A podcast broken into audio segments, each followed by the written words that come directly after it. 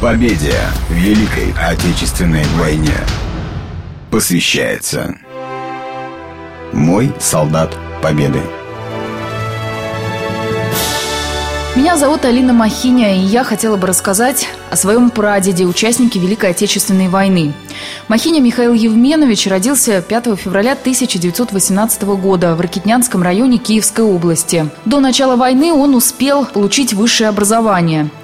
1936 году поступил в Николаевский педагогический институт на физико-математический факультет. А до этого, как и многие тогда советские юноши, прошел обучение в школе ФЗУ и получил квалификацию слесарь. А затем около года трудился на заводе «Коммунар». Сразу после окончания Николаевского педагогического института моего прадеда Михаила Евменовича призвали в армию. Это был 1941 год. О его боевом пути известно мало. Знаем только, что он был офицером разведки 37 7-й стрелковой дивизии и в 1942 году в течение 12 месяцев являлся слушателем Военного института иностранных языков Красной Армии. Институт находился в городе Горький, ныне это Нижний Новгород. После обучения прадеду была присвоена квалификация военный переводчик второго разряда по немецкому языку. Сохранилась характеристика.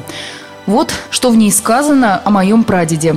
Со 2 по 24 января 1944 года, находясь в составе оперативной группы командира дивизии, выполняя работу направленца в действующей части, своевременно доставлял приказы командира, уточнял обстановку и давал правдивые данные для принятия решения командира дивизии.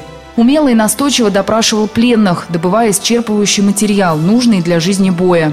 Своевременно знакомя части и подразделения 37-й стрелковой дивизии, а также соседей. В процессе боев в тяжелой обстановке допросил 21 пленного.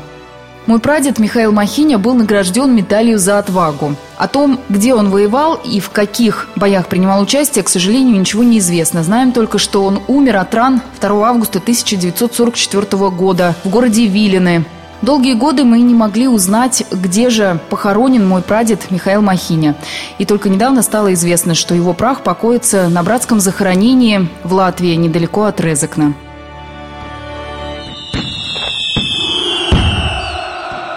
Проект выходит при поддержке городской редколлегии книги «Солдаты Победы».